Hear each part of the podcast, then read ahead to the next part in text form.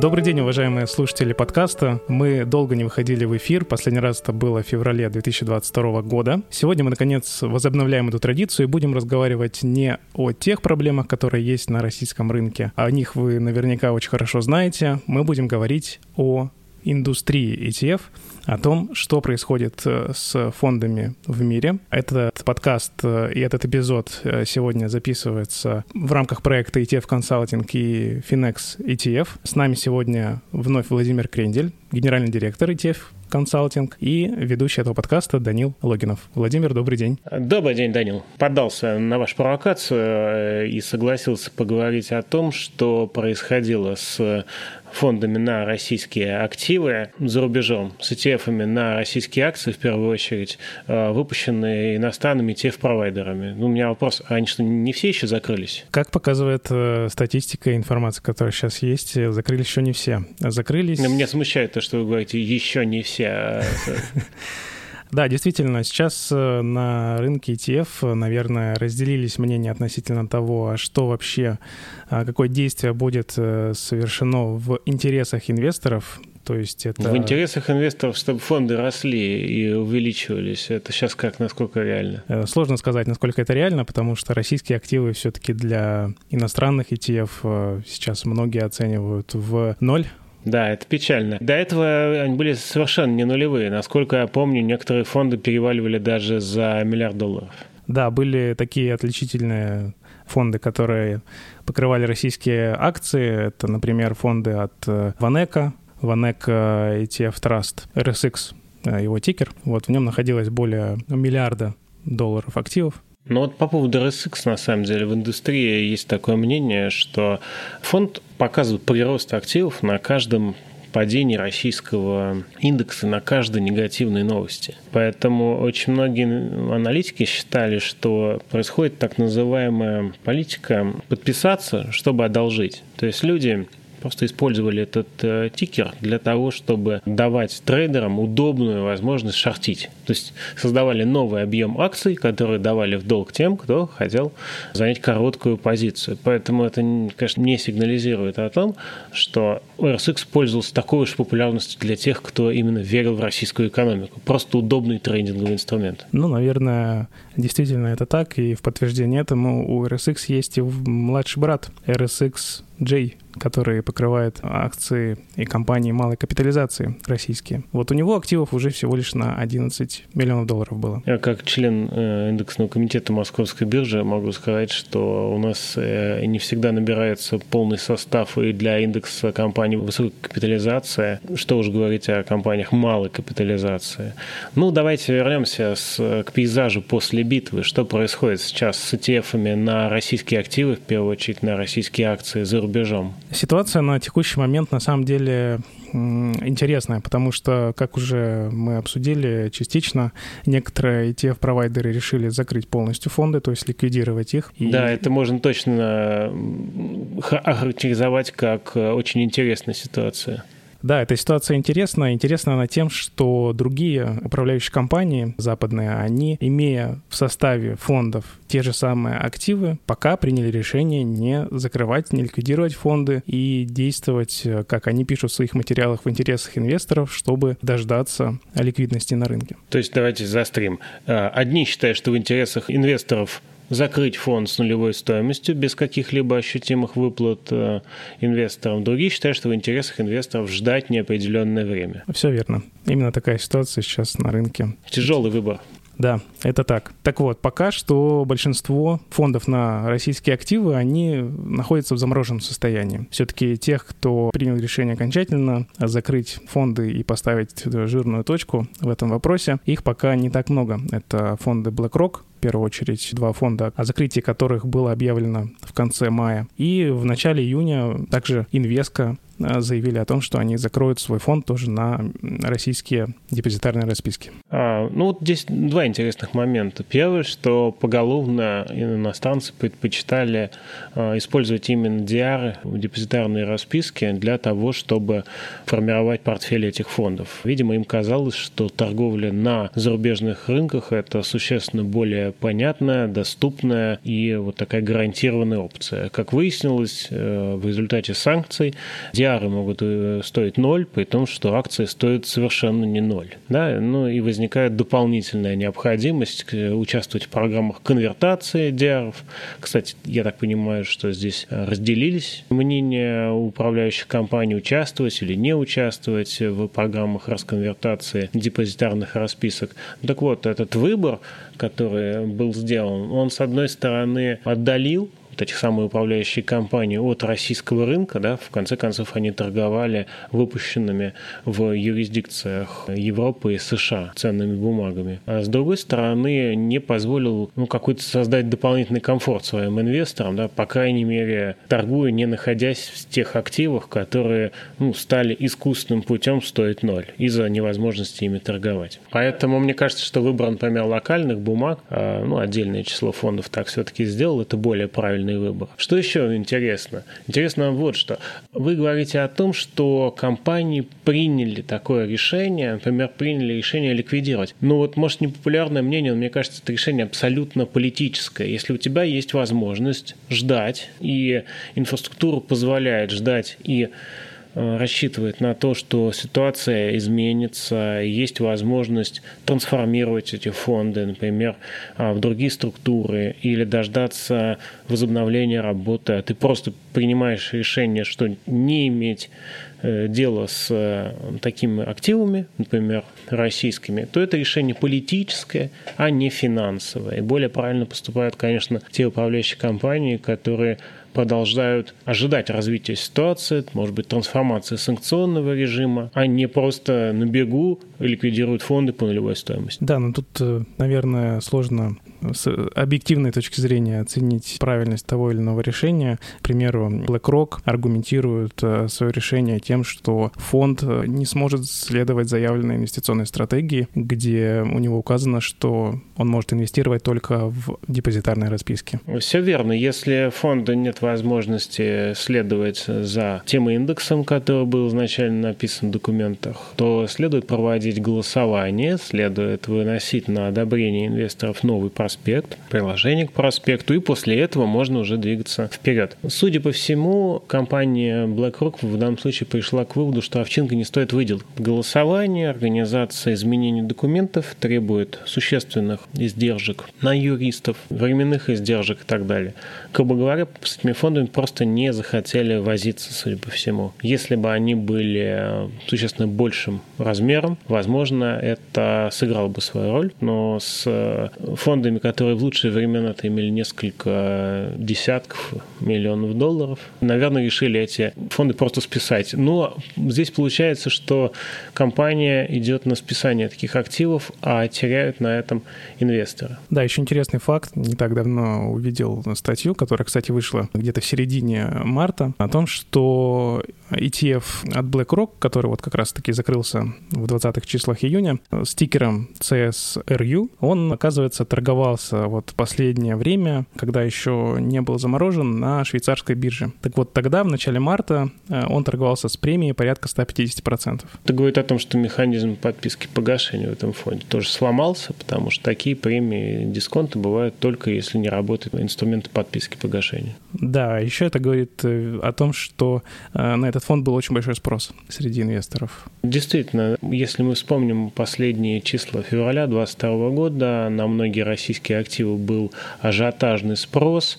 Э, то же самое делали российские инвесторы, которые на каждом падении российского рынка в результате заявлений зарубежных политиков, э, развития ситуации, все больше и больше денег направляли на покупку российского рынка. Да, то есть это была э, стратегия buy the deep, покупая упавшее, куда она привела инвесторов, ну, посмотрим, как сказать, в длительном периоде времени, разумеется, в краткосрочном периоде она привела к значительным потерям. Ну да, как сейчас выясняется, при расформировании фонда активов оказалось очень мало, порядка 17,5 миллионов долларов При этом на 23 февраля там было 215, как мы уже сказали, да. А на самом деле российские фонды, они не были таким-то очень уж значительным э, сегментом европейского либо американского рынка, как мы уже обсудили, только RSX был больше миллиарда долларов, да, то есть такой играл а, в высшей лиге а, рынка ETF. Вот, поэтому инвесторы и без того не очень активно покупали российский рынок отдельно, да, предпочитая иметь какую-то небольшую долю, приходящуюся на Россию, например, в фондах широкого рынка развивающихся экономик. Кстати, правильно ли я понимаю, что сейчас Россия большинством индекс-провайдеров, ну, скажем так, отстранена от участия в таких индексах. Да, действительно, в марте еще э, этого года многие индекс-провайдеры, такие именитые, как MSCI, FTSE, э, S&P, они исключили из своих индексов широкого рынка на класс активов, которые представляют несколько стран, э, да, то есть это вот как раз развивающиеся рынки, или там, например, Восток, ну, в общем, какие-то такие индексы, где была представлена Россия, какой-то доля, они ее полностью исключили из этих индексов, в том числе и Selective тоже это сделал. Правила, они, скорее всего, едины для всех индекс-провайдеров. Наверное, дурную шутку это может сыграть с фондами, э, например, э, на акции компаний из Восточной Европы, потому что часто Россия из-за гигантского размера своих компаний играла там непропорционально большую роль. Насколько я понимаю, компания BlackRock, в том числе и фонд на акции компаний из Восточной Европы, тоже закрыла. Да, это как раз второй фонд, который был закрыт. Ну что же, оказывается, даже когда ты пытаешься сделать диверсификацию через такой большой регион, как Восточная Европа, то может оказаться э, недостаточно. То есть, ну, всегда стоит следить за тем, чтобы у тебя какая-то отдельная страна не доминировала и не несла большой страновой риск для твоего портфеля. Оказалось, это достаточно важно. Ну, есть и такой вот, можно сказать, провокационный вопрос. Многие сейчас говорят, уже после того, как э, риски реализовались, что все-таки получается, что нужно предпочитать структуры фондовые именно в той юрисдикции, где ты инвестируешь. Чем здесь можно сказать? Сейчас биржевые паевые инвестиционные фонды на российские акции торгуются, Uh-huh. Да, они не расформированы, а фонды на российский же рынок, сформированные через ADR, JDR, они либо расформируются, либо заморожены. Да, можно ли сказать, что BPIF — это более предпочтительная структура? Самое забавное, что э, до всех этих событий э, многие э, блогеры писали, что как раз-таки выбор э, в пользу зарубежной инфраструктуры, он является наиболее приемлемым и, возможно, даже конкурирующим с фондами, которые торгуются через российские площадки. А, ну, я просто приведу пример, вот э, цитату из э, одного из блога, значит, что за счет эффекта масштаба американские ETF могут быть выгоднее для отечественного инвестора, даже если он инвестирует в российский рынок. А самый ликвидный в мире фонд на Россию от Ванека, как раз-таки сегодня мы его обсуждали, на 9 лет старше своего аналога FXRL. Он уже в 20 раз крупнее, у него ниже комиссия, и он выплачивает дивиденды, а не накапливает их. Очень многие суждения, они звучат совершенно по-другому, если ты их э, читаешь в моменте или после того, как сильно изменилась ситуация. Надо сказать, что действительно февраль 2022 года это очень серьезное изменение ситуации, изменение одномоментное. А вспоминаю цитату из одной из статей, которую читал, где представители компаний, управляющих и ETF-провайдеров, они говорят о следующем. Если бы санкции, например, против предоставления услуг в отношении российских активов вводились не единомоментно, а с э, нормальным таймфреймом, то очень можно было бы достаточно спокойно распускать фонды, можно было бы проводить необходимые действия и так далее. Но поскольку они были введены э, единомоментно, многим пришлось в спешном порядке замораживать расчет стоимости чистых активов и, соответственно, дальше ну, фактически обнулять активы этого фонда. Поэтому изменение произошло очень существенное. И вообще, на мой взгляд, ситуация с вот этим последним кризисом, который мы обсуждаем, она все-таки нанесла определенный ущерб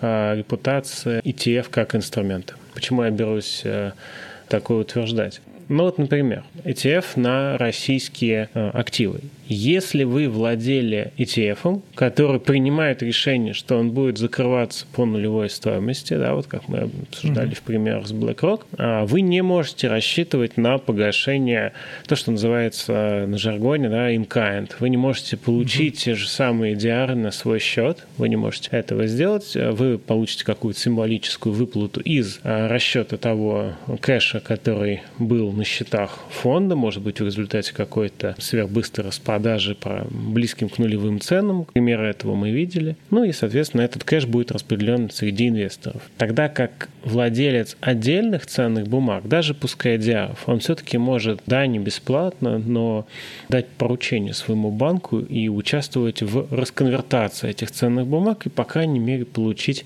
экспозицию на российские локальные бумаги. Да, это, наверное, не самый удобный вариант, но он рабочий и не наносит такого ущерба, как обнуление а, фонда, на что пошли сейчас многие управляющие компании. Поэтому не всегда даже такая совершенная форма, как ETF, она защищает инвестора в полной мере. Да, вот все-таки, когда а, мы говорим о нормальной ситуации, наверное, трудно представить более удобную, хорошо работающую, низкозатратную упаковку риторику для э, тех или иных активов. В то же время, если правила игры меняются так быстро, как они менялись в конце февраля, начале марта, с постоянным выпуском новых пакетов санкций, с принятием, не будем об этом забывать, и законов, меняющих структуру обращения на российском фондовом рынке, и валютные ограничения и так далее. Когда правила игры меняются столь быстро, мне кажется, что может возникнуть риск, собственно говоря,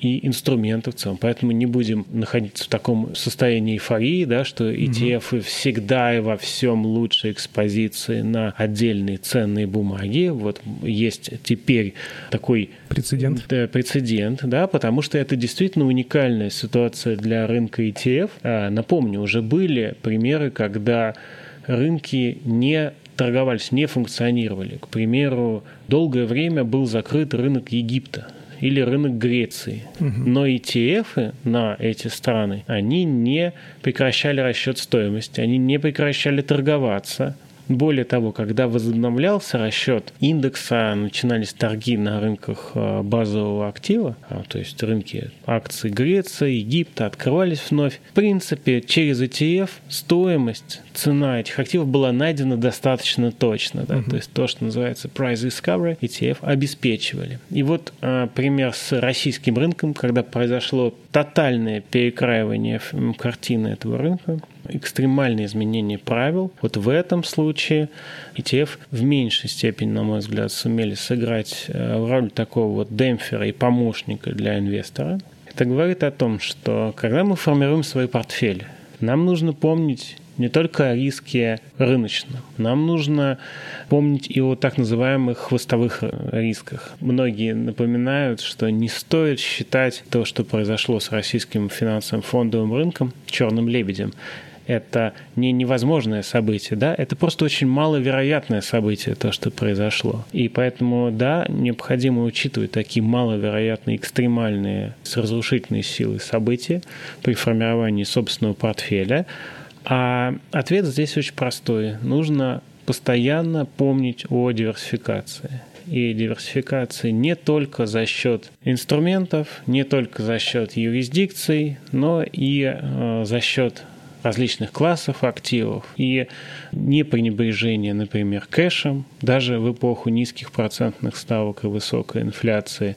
То есть важно уметь защищать себя от редких, но разрушительных событий. И российский рынок, и то, что произошло с западными ETF на российский рынок, тому лишнее подтверждение. Да, на мой взгляд, даже несмотря на всю катастрофичность этой ситуации, может, кто-то действительно так считает, что это катастрофа, и для кого-то это так. Но мне кажется, это очень интересный э, с точки зрения индустрии и вообще финансовой системы пример, когда э, реализуются такие риски, да, когда их э, возможно в будущем использовать как пример для дополнительной диверсификации активов. То есть это такой свежий для многих вновь прибывших инвесторов пример, а как э, не стоит рассчитывать только на одну страну э, при инвестировании. У меня есть большое подозрение, что вновь прибывшие инвесторы надолго разочаруются в работе фондового рынка после того, что они пережили. Однако мы в подкасте «Нормальные деньги» постараемся сделать то, чтобы все-таки фондовый рынок, финансовый рынок не получил окончательно черную метку. Будем рассказывать о нюансах работы фондов, ETF и всячески просвещать, рассказывать, отвечать на вопросы. Поэтому оставляйте нам вопросы в комментариях, мы с удовольствием ответим. Да, спасибо большое, что слушали этот выпуск. Мы будем рады вашим оценкам и комментариям. Желаем терпения и успехов в это наше непростое время. Спасибо, Владимир, за то, что поучаствовали в записи. До новых встреч. Спасибо, всего доброго.